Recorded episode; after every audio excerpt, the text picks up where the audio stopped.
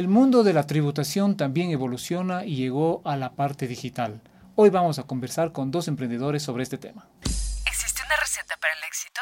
Podríamos preguntárselo a ChatGPT, pero mejor te traemos a los maestros Jedi de los negocios y te contamos cómo lo hicieron en Interview de Forbes Ecuador. Hola con todos, estamos nuevamente en el estudio de Forbes Ecuador y hoy nos visitan dos emprendedores que previamente pasaron por el mundo del sector público aquí en el país. Eh, estamos con Jimena Moroso y Marco Peñalosa. Ellos son los fundadores de Acolitax, una plataforma de servicios tributarios que está ya tomando tracción, acelerando y bueno, queriendo conquistar este, este super pastel ¿no? del mundo tributario. Hay un montón de servicios, yo hemos visto acá en la revista gente que ofrece diferentes servicios. Bienvenida Jimena, bienvenido Marco. Cuéntenos un poquito cómo nace Acolitax. ¿De qué se trata Acolitax para empezar, por favor? Bueno, muchas gracias por la invitación. Van a disculparme, estoy un poco afónico, pero voy a dar un poco la introducción de Acolitax como tal. Es precisamente una plataforma que intenta solucionar las obligaciones o las declaraciones de las personas no obligadas a llevar contabilidad. Ahí están los emprendedores. Ahí están precisamente los emprendedores, los profesionales, los comisionistas, las personas de relación de dependencia. Y justamente con Jime eh, ideamos un poco lo que es Acolitax o lo que hoy en día es Acolitax, justamente en época de pandemia, cuando estuvimos realmente sin poder movilizarnos, sin poder quizá asistir a las oficinas del SRI, sin poder eh, ir a visitar a nuestros clientes, facturar físicamente ideamos Acolitax como una solución que permite, en este caso, a través de la facturación electrónica, hacerla desde cualquier lado, luego un clasificador de gastos y luego un declarador automático, es decir, una contadora en línea que te permite a ti cumplir y estar al día con el SRI. Esto empieza entonces en plena pandemia, la idea sale en la pandemia. Sí, a ver, este tema es súper interesante, como bien dice el Marquito, empezamos en pandemia y buscábamos justamente que cuál es el servicio que íbamos a proveer y cuál era el sector que no estaba atendido. Y llegamos a concluir que las personas naturales, no obligadas a llevar contabilidad, que somos todos, los emprendedores, trabajadores, artesanos, comisionistas, todos aquellos que tenemos menos de 300 mil dólares de ingresos al año, pero que tenemos que hacer declaraciones y cumplir con el SRI y llevar nuestros ingresos y gastos, teníamos que facilitarles la vida. ¿Para qué? Estábamos enfrentando teletrabajos, estábamos enfrentando temas de no movilidad y obviamente reducciones de costos y sobre todo lo que es ya la, la, la tecnología entonces, con Merquito empezamos a, ver y claro, el Servicio de Rentas Internas tiene 2.5 millones de RUCs activos. Eso es el mundo que tiene. Es el mercado que, que, que No. Y de ese mercado, 2 millones somos personas naturales. Hay 500 mil empresas. Entonces, es un mercado súper interesante y hay algunas opciones que se van poniendo en el mercado. Y la nuestra, el trabajo que hicimos y todo lo que hicimos fue, queríamos ponerle que salga desde un app para que pueda ir a una web, porque normalmente es al revés y estaba desconfigurado y era muy difícil y que se vea bastante bien. Entonces luego pasamos un proceso de calificación que ya les va a contar el Marquito en las tiendas internacionales. ¿Qué tan fácil fue, digamos, o sea, los emprendedores tienen ideas que están fuera del planeta, digamos, tan, tan locos, pero de ahí, bueno, la idea, cómo la fueron aterrizando, cómo fueron conversando, avanzando los, no sé, contrataron gente, establecieron una oficina, bueno, todos los detalles. Cuéntanos, Marco. Sí, bueno, en realidad nosotros creo que lo más importante y la discusión más, más sólida se dio en tratar de buscar una alternativa que genere confianza y que sea versátil para este nicho de no obligados a llevar contabilidad. Eh, y creo que yo ahí eh, voy a decir que la facturación electrónica como tal toma un protagonismo muy, muy inusitado para nuestro proyecto, ya que precisamente todas aquellas personas que pueden optar eh, a facturar electrónicamente eran aptos para que utilicen la aplicación como tal. De hecho, creo yo que la facturación electrónica desarrolló unos mercados adicionales alrededor, digamos, de este gran o de esta gran obligación que el SRI ha impuesto ya para la mayoría de ciudadanos ecuatorianos. Y debo decirte por eso que quizá eh, para tú poder facturar electrónicamente tienes que tener firma electrónica. Para tú poder facturar electrónica tienes que tener cierto cumplimiento con el, con el SRI y eso permite también que eres un receptor de declaración de, facturas electrónicas de gastos. Y ahí, eh, digamos, se va configurando eh, las variables para luego darte un servicio de darte haciendo la declaración. Como ya facturas electrónicamente y tenemos el registro de esos ingresos y como ya facturas o recibes gastos eh, que son también facturas electrónicas, podemos hacer una clasificación de los mismos y luego presentarte una declaración ¿Por qué lo señalaba como idea? Porque ese fue nuestro sueño, que se pueda realizar declaraciones automáticas.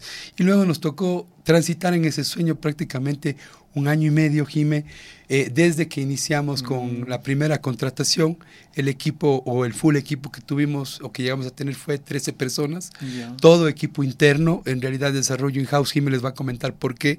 Y, bueno, en realidad desde hace ya eh, algunos meses que ya tenemos el servicio como tal, estamos ahora mejorando la interacción en el aplicativo y por supuesto dando mantenimiento a los que ya son nuestros clientes. Toda aplicación tiene esa fase, ¿no? Se, se, desarrolla hasta tener la, la versión beta, la primera Correcto. Justamente eh, nosotros en el año 2020 y uno, tenemos ya la versión nuestra, ¿no es cierto?, en noviembre más o menos. Y claro, ¿cómo nace? Como bien dice el Marquito, una idea. Nosotros somos altamente planificadores, eso creo que es nuestro background como economistas. Entonces, pusimos en la mesa qué es lo que queríamos, buscamos un gerente del proyecto para que se haga cargo al 100% y poder ir encontrando todas las, las, personas que iban a estar dentro de nuestro equipo, que eran todos los desarrolladores. Y después de esto empezamos obviamente a, a, este desarrollo. Sí, claro, tomamos una decisión que fue importante y es si lo desarrollábamos en casa, es decir, nosotros mismos, o contratábamos ese servicio. Cotizamos, sí, cotizamos algunas empresas que son muy buenas aquí en el país pero dado el hecho de que la normativa tributaria ecuatoriana y contable son altamente cambiables y altamente eh, tienen todo el tiempo transformaciones, eh, vimos que no era tan sencillo tener un servicio externo para si es que el día de mañana deciden que va a bajar el IVA del 12 al 8% o si es que ya no, eres ya no tienes que hacer retenciones, etcétera. Algunas cosas que hay que tenerlas en la vista y deberíamos tener rápida acción y rápido respuesta para que los clientes puedan seguir facturando Entonces, sin sentir. mejor tener al equipo ahí cerca, a mano, para actuar rápido. Sí, fue más costoso, es verdad, esta parte es importante para los emprendedores que tomen esta decisión. Yo creo que cuando ustedes analicen y vean si es que este aplicativo va a seguir cambiando en el tiempo y va a seguir eh, actualizando o, va a modificarse por incluso temas coyunturales que no dependen de uno, probablemente quizás la mejor opción es manejarlo uno mismo. Esto sí puede llegar a ser hasta tres veces más costoso que contratar externamente, pero luego si es que después uno se da cuenta y cuando contrata externamente pagas por horas de servicios, por atenciones, por obviamente arreglos que te hacen. Entonces, quizás en el largo plazo se equipara, pero si es una inversión importante, cuando es una decisión importante, si lo haces en casa o lo haces afuera. ¿Qué se siente ser emprendedores? Pasaron del sector público, algunas, algunas instituciones, no sé si estuvieron también en el sector privado, pero ya ahora como emprendedores, ¿qué sienten? ¿Qué sientes, Marco? Bueno, en realidad ser emprendedor creo que te llena de alegría, debo decir, porque creo que de alguna manera estás tratando de, de ir construyendo tus sueños pero sin embargo está asociado también a una gran responsabilidad, una gran responsabilidad con las personas con las que estás trabajando, con tus socios, con tus colegas, una gran responsabilidad con las personas a las que estás dando un servicio, para que tengan una buena experiencia, para que puedan hacerlo bien, para que tu producto eh, esté de calidad. Y, y, en ese transitar, como digo, tenemos una, una, responsabilidad y una alta presión también de tratar de seguir cumpliendo las expectativas que nosotros mismos nos hemos planteado y que hoy el mercado te demanda precisamente con, con la innovación, con la tecnología que catapulta cualquier tipo de negocio. ¿Desde cuándo está ya Acolitax al aire? Acolitax está al aire desde el año 2021, en noviembre, justamente que salimos con, con la aplicación.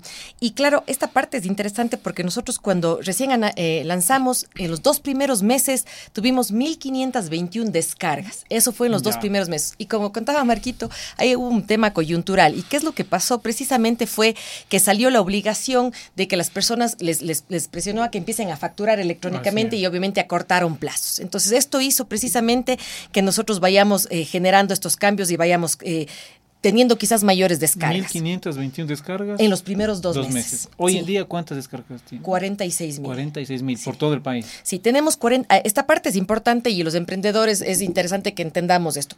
Uno, estamos calificados en las tiendas de Apple y de Google. A nosotros nos pueden descargar desde ahí. Ese también fue un proceso, ese fue un aprendizaje también duro porque al final tienes que cumplir con estándares internacionales. Pero una vez que pasamos todos esos procesos y nos llenamos de, profesionales muy fuertes, eh, nosotros empezamos. Ahí el el tema del, en los apps hay el tema de las descargas y luego tienes el tema de los usuarios. No todo aquel que se descarga Lo termina utiliza. siendo un usuario, Así ¿no? es. Entonces esta parte es importante.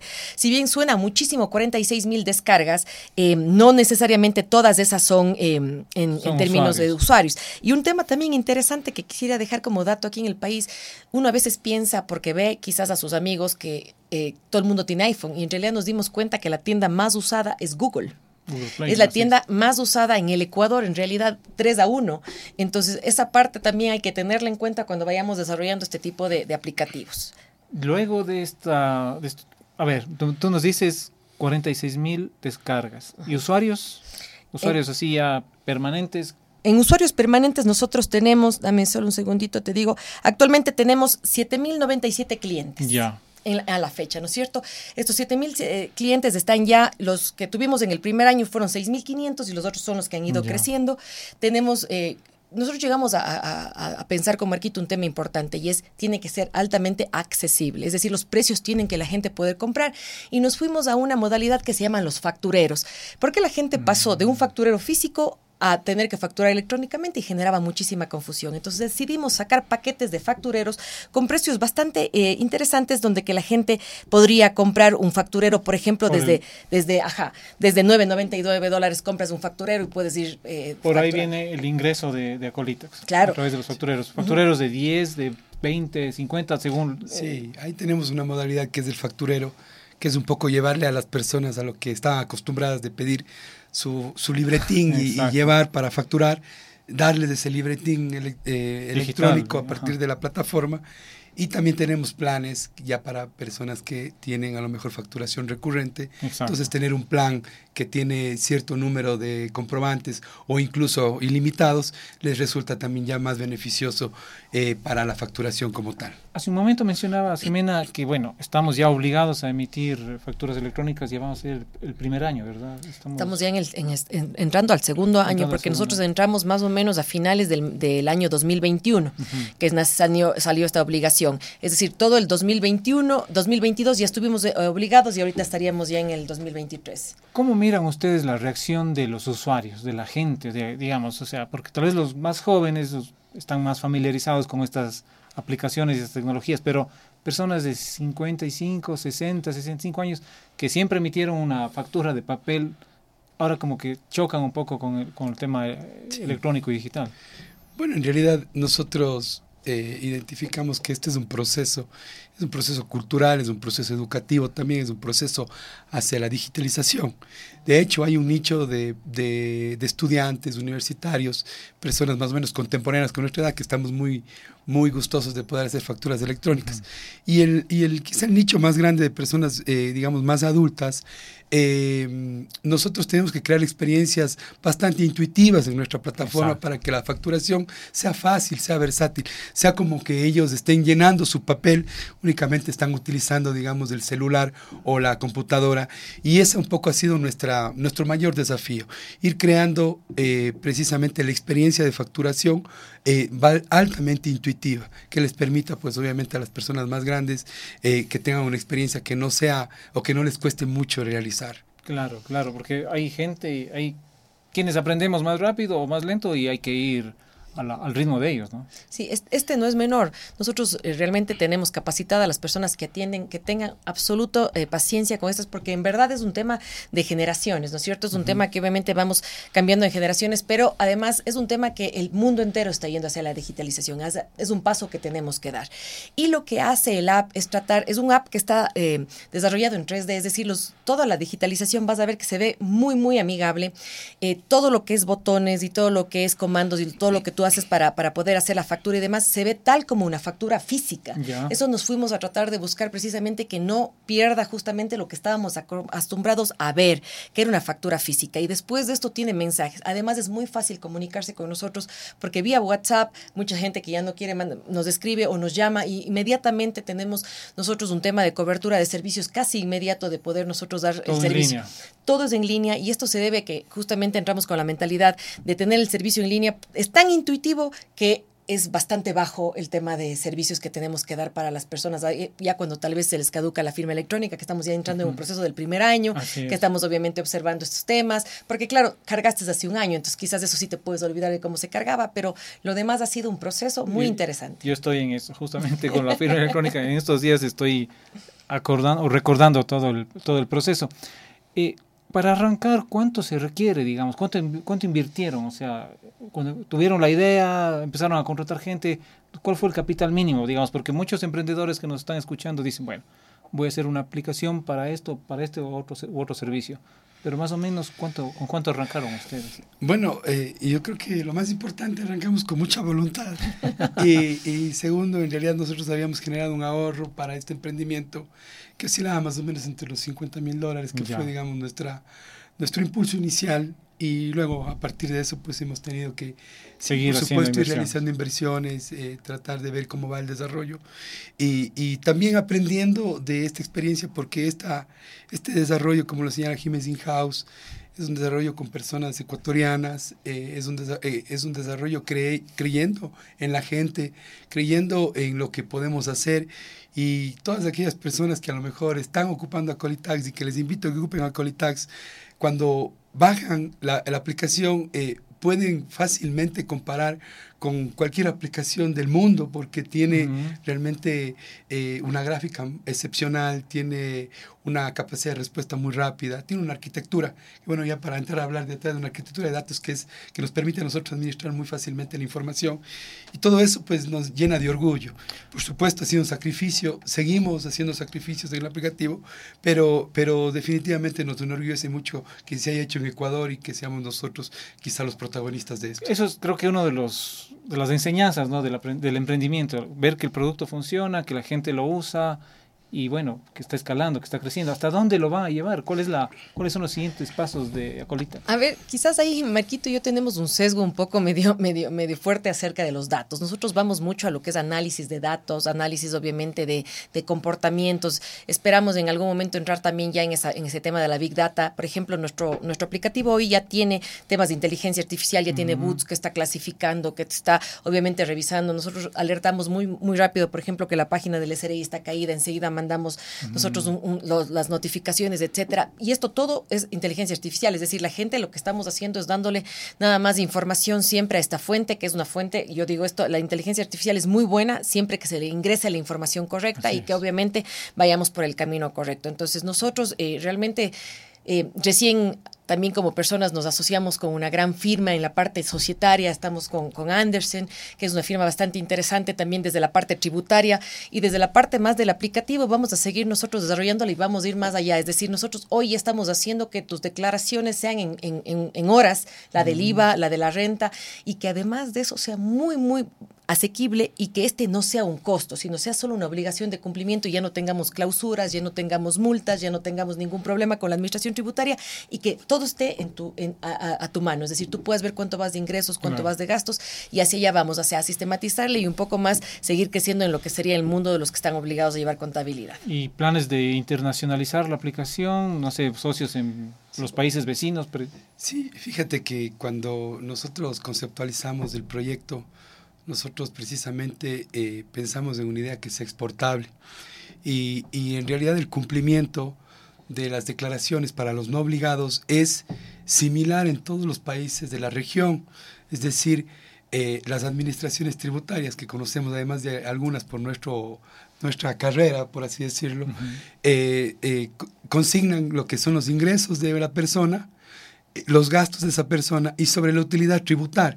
Y eso sucede en todos los países de la región. Entonces, nosotros en realidad, Colitax, pensamos que en un mediano plazo va a estar ya en otros países. En realidad nosotros estamos teniendo reuniones con algunos interesados inversionistas locales y, del exterior que ya miran a Colitax como una eh, aplicación que se puede ejecutar en otros, en otros países y creo que uno de los mercados a los que estamos apuntando es el mercado mexicano precisamente por el volumen de personas y, por algunas conversaciones que hemos tenido. Y al que muchas fintech, digamos, están apuntando, fintech ecuatorianas. y sabes que, que también se habla mucho de que la cultura mexicana mexicana es bastante similar a la cultura ecuatoriana. Entonces, claro, justamente cuando nosotros nacimos con, con el app, nacimos que, con un app que sea un startup, es decir, que pueda ser exportable, que es una fintech que precisamente lo que pretende es tratar de llegar a ampliarse en otros países. Eh, siempre pensamos, por ejemplo, en lo que tenía los Estados Unidos, el turbo tax, y también hay un, tema de tax en España, y hacia allá íbamos, es decir, hacia un producto que pueda ser adecuado y adaptable a las otras eh, administraciones tributarias a nivel de la región, sobre todo en el tema hispano, en el tema de México, en el tema Colombia, Perú, etcétera, y es hacia donde estamos visorando. Claro, ya entramos en un segundo momento. Una, una cosa fue primero la idea, ya la arrancamos con todo el esfuerzo, estabilizamos, y ahorita ya venimos en otro proceso que así también estamos aprendiendo, que es el hecho de de, las inversiones, cómo funcionan, cuánto es bueno para mí, qué hacemos, qué porcentaje podemos ceder, qué es lo que realmente queremos, queremos capital, queremos inversión, queremos espacio, entonces ya entramos Todo esto es súper útil para los emprendedores, ¿no? Por el rato de abrir el negocio a, un inversionista vienen un montón de preguntas. Sí, vienen muchísimas preguntas, en realidad. Incertidumbre también. Claro. Eh, ansiedad. Ven, eh, porque es como el hijo, ¿no? O sea, yo lo crié, yo lo pensé y ahora alguien me lo quiere me lo quiere ayudar a, educar, a criar, a hacer crecer. Para terminar, un mensaje final tal vez para los emprendedores, consejos tal vez como los que acaba de, darnos Jimena. Bueno, en realidad yo, yo voy a... Eh, yo todavía estoy sorprendido de lo que hace Colitax, en, verdad, porque vengo de una línea de haber hecho impuestos gran parte de mi carrera como profesional.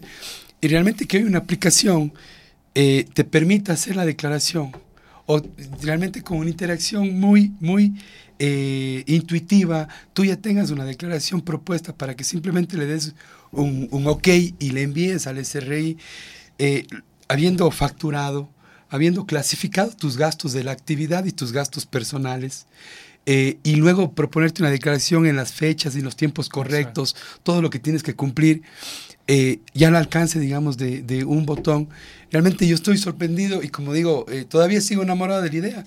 Y creo que es una oportunidad para nosotros, digamos, como ecuatorianos, que sigamos en esa senda de, buscar eh, este tipo de desarrollos tecnológicos que nos permita de alguna manera buscarnos un espacio en este mundo tan innovador y tratar de, dejar en alto el nombre de nuestro Ecuador diciendo que somos una empresa que sí podemos innovar, que sí podemos desarrollar cosas y que realmente tenemos eh, la mejor calidad en lo que estamos haciendo. Entonces ahí muchachos a, emprender mucho y a meterle muchas ganas que esto, esto sí se puede. Perfecto, Marco, Jimena, muchísimas gracias. Un gusto tenerles aquí en el estudio de Force Ecuador y esperamos tener nuevas noticias suyas próximamente. Sí, con gusto. Muchísimas gracias, Pedro, por la invitación y muchas gracias a Forbes por la invitación. Muchísimas gracias. ¿Existe una receta para el éxito?